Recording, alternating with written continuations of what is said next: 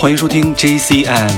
特拜是经常出现在古希腊神话故事中的一个城邦，它还有另外一个名字叫做底比斯，因为它是很多神话故事中重要事件的发生地，例如七将攻特拜等事件。这些神话故事的广泛传播，也使得特拜这个城邦广为人知，其著名程度甚至可以媲美雅典和斯巴达。现在，让我们跟随以色列制作人 Shaitai 的音乐，打开这座被希腊人认为是世界上的首座城邦之门 ——Gates of Tobai。